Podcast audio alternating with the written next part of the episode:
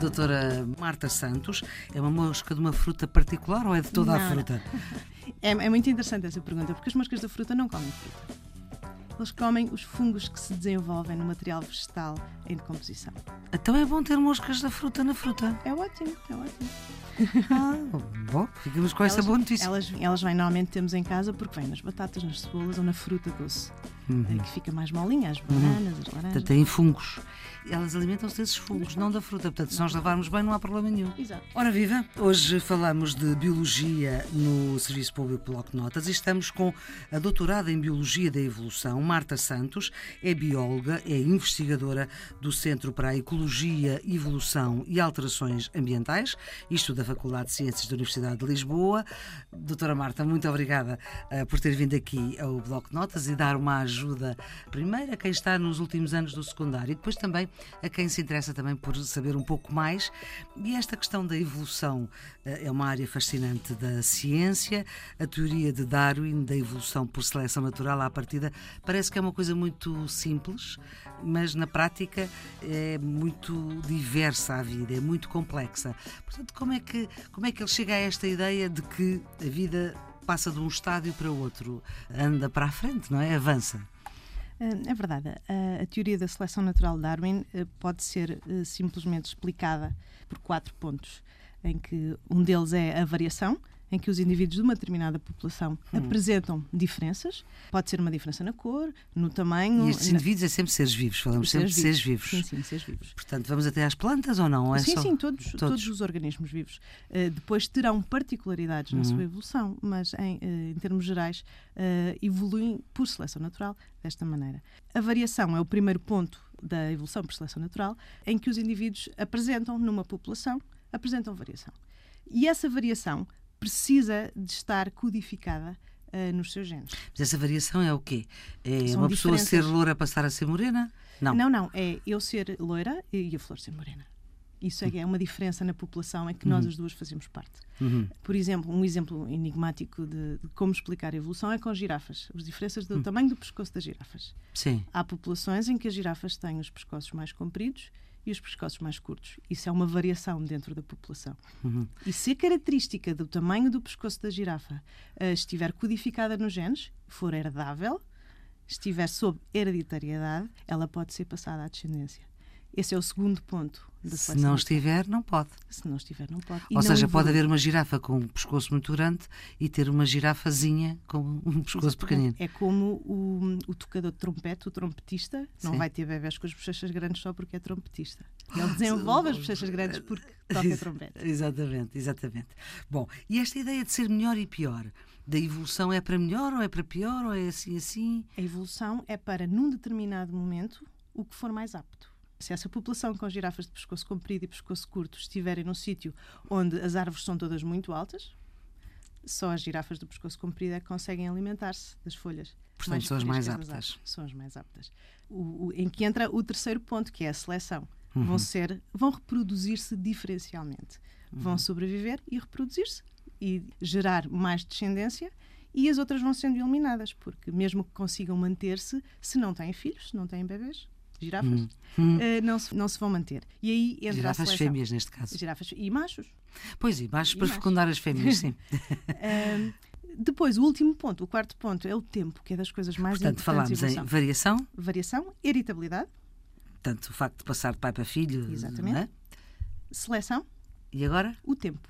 Tempo. É fundamental que passe tempo. Ao longo do tempo, essas diferenças vão sendo acumuladas na população e a população vai evoluindo, vai se modificando em relação à ancestral. E isto é um tempo longo, não é Sim, sim. horas. É um não tempo geracional. Sinal, Pronto. São e gerações. geração, depende nos homens, é 33 anos. Uh, Sim. No, no reino animal, não faço ideia. Em drosófila, na mosca da fruta, que é o, o animal com que eu trabalho, eh, pode ter. Doutora das moscas. Pode ir, é da fruta. São pequeninas, não é? São pequeninas e um bichinho muito simpático. Eh, Simpático. Pode ir de Hum. 10 dias a algumas semanas, mas pode haver desde que existe um ovo até que esse indivíduo põe ovos, podem passar apenas 10 dias, o que é absolutamente É um incrível. tempo curto aí, não É é? absolutamente incrível e permite-nos, a espécie com que, eu, com que eu estou a trabalhar, É uma mosca de uma fruta particular ou é de toda a Não, fruta?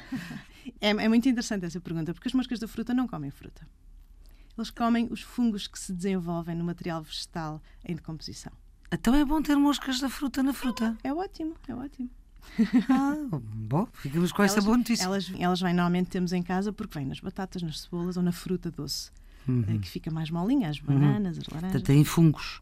Elas alimentam-se desses fungos, não da fruta. Portanto, se nós lavarmos bem, não há problema nenhum. Exato, não problema. Pronto, não há problema nenhum. Bom, voltemos ao Darwin. É o Darwin. Eh, Estava a dizer que era Os as quatro quatro, os quatro pontos de evolução: Por seleção natural é a variação, variação, eh, heritabilidade, seleção e tempo. e tempo. E, portanto, só percebemos que há aqui tempos diferentes, não é? As espécies, algumas espécies de drosófila que têm uma que têm um Drosófila é o nome técnico da é nome, mosca é o da nome fruta. do género do tec- do- da mosca da fruta. Tem um tempo É de geração Drosófila. duas- sim, drosófila é a espécie mais trabalhada é Drosófila melanogaster. Drosófila melanogaster. Drosófila melanogaster.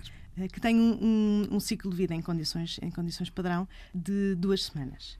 O que faz com que num ano nós consigamos ter 25 gerações. Isso são mais de 600 anos na Mas- escala humana. E é absolutamente incrível, e isso é uma das razões que faz com que a Drosófila seja um excelente organismo modelo para trabalhar a evolução. E é por isso é que é tão importante trabalhar este bichinho. Que tem que verdade. um milímetro e meio, dois. De largura tem um milímetro e meio, mas 2 a 3 de comprimento. Uhum.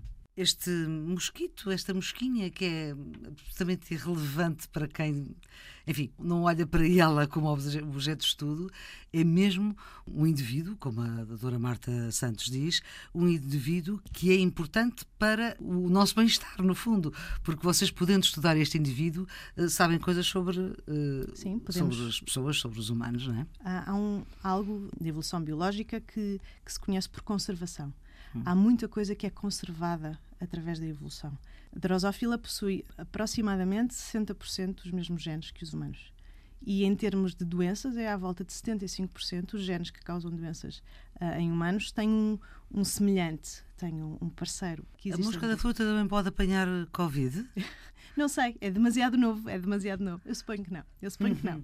Ou pelo menos ainda não está estudado o suficiente. Porque em termos Sim. respiratórios, a respiração das moscas é um bocadinho diferente, é muito mais eficiente que a nossa e por isso é que os insetos têm muito mais sucesso que os mamíferos. Porque Ah, mas durou muito menos tempo. duram menos tempo, mas fazem o que têm a fazer no tempo que têm. Ah, pois. Ai, por isso tem mais sucesso Uma mosca da fruta consegue ter pôr 100 ovos num dia, em 24 horas. Por Sim, isso, não há- num mês de vida, chega-lhe perfeitamente para povoar a terra de de moscas. Muito bem. Em termos da conservação biológica, há muita coisa que é semelhante entre nós e os outros animais e outros eh, grupos de seres vivos. Em relação, em relação à drosófila, nós partilhamos cerca de 60% do, do código genético e não só, não, é, não são só as moléculas que nos constituem que são iguais, não é só o ADN, não é só o ARN que, que é semelhante. Os processos biológicos que nos regem também são muito semelhantes. E nós conseguindo estudar o olfato, a visão, a locomoção, a reprodução, o comportamento. Em mosquinhas, nós conseguimos muito mais rapidamente aprender coisas sobre, sobre a mosca e depois ir procurar soluções e ver se em nós também, também funciona da mesma maneira. Eu já ouvi dizer que estas moscas já deram prémios nobres. Laureadíssimas. Então, São muito galardoadas. Desde, desde o início do século XX já teve seis Nobel. O primeiro, Eh, Com estas moscas? seis Nobel. Ah, então Eu estamos penso- aqui na presença de uma possível Nobel. É, A. Marta. Oh, sim. o, o primeiro foi atribuído a Thomas Hunt Morgan, que, que é Hum. o conhecido como o pai da genética moderna, que foi quem localizou os genes nos cromossomas. Hum. Em Drosófila. Tinha um, um laboratório incrível eh, na Columbia University em Nova York e ganhou o Prémio Nobel por isso. Em 2017 foi o mais recente, que foi pelas descobertas dos mecanismos moleculares no controle do ritmo circadiano, da atividade ao longo do dia, que varia ao longo do dia. Biorritmo. Exatamente. Tem a ver com o biorritmo. Exatamente. Entretanto, também, também houve os outros quatro envolveram eh, conhecimento eh, na produção de mutações através de raio-x, a irradiação de células com radiação X provoca mutações, que era fundamental para depois se, se desenvolverem eh, ferramentas genéticas para se estudar para se estudar estas coisas e obviamente e, e- para se provar que a radiação X é nefasta O que é que são ferramentas genéticas? podem ser de conceitos, de conhecimento, apenas conhecimento, a efetivamente moscas que são portadoras de uma determinada coisa que nos permite manipular a expressão de um gene. Nós temos um sistema, drosófila tem um sistema incrível uh, chamado UAS-GAL4, em que nós podemos controlar no tempo e no espaço a expressão de um gene. Temos uma mosca que tem um determinado gene que está silenciado, que não se expressa. Temos outra mosca que tem o promotor que lhe vai dizer é para expressar isso num determinado sítio. Cruzamos essas duas moscas e os bebés vão expressar esse gene no sítio que o promotor mandou. E é absolutamente incrível e permite-nos fazer um. Isso fazer... é manipulação genética. É manipulação genética, sim. É Uhum. manipulação genética. Mas com o intuito de. De saber o que é que se passa nos mecanismos mais, mais pequenos, saber mais a fundo o que é que se passa, o que é que acontece quando, numa doença qualquer, pensa-se que há um déficit de uma proteína. Hum. Então o que é que vamos? Vamos pegar em moscas normais e ver qual é que é. eh, tiramos a nossa medida, medimos, por exemplo, o comportamento. Então, se retirarmos essa proteína, vamos silenciar esse gene. E essa mosca sem essa proteína tem um outro comportamento. Depois, agora, vamos tentar introduzir essa proteína artificialmente através destes mecanismos, desta engenharia genética, destas ferramentas genéticas, genéticas. e se ela, quando nós repomos essa proteína, se volta a ter o comportamento que é esperado. Isso é uma maneira de. Ou Uhum. então, quando é que expressar uma determinada, uma determinada proteína que normalmente só existe na pele, se Uhum. a expressarmos no olho, o que é que acontece? Conseguimos ter esse controle Podemos espaço-temporal. ficar a ver melhor Pois, ou pior. ou pior. ou pior. E também, eh, nestes tratamentos eh, que os biólogos fazem às moscas da fruta para saber coisas sobre, no fundo, sobre nós, não é bem embebedar as moscas para prever o, efeito do álcool nos humanos, mas é uma coisa parecida. Não é, mas, mas é quase. Então, como é que é? Como é que se embebeda uma mosca da fruta? Ah, é muita uva, muita uva, muita uva. Bem fermentada. Podemos embedá-las como, como nos embedamos a nós. Uh, mas as, as moscas, em laboratório, é muito fácil nós darmos-lhe o que quisermos para elas comerem. E desde que esteja introduzido no, no meio de cultura que lhes é dado, cuja grande fonte de nutriente Mas basta uma gotinha de vinho, não? uh, depende do vinho.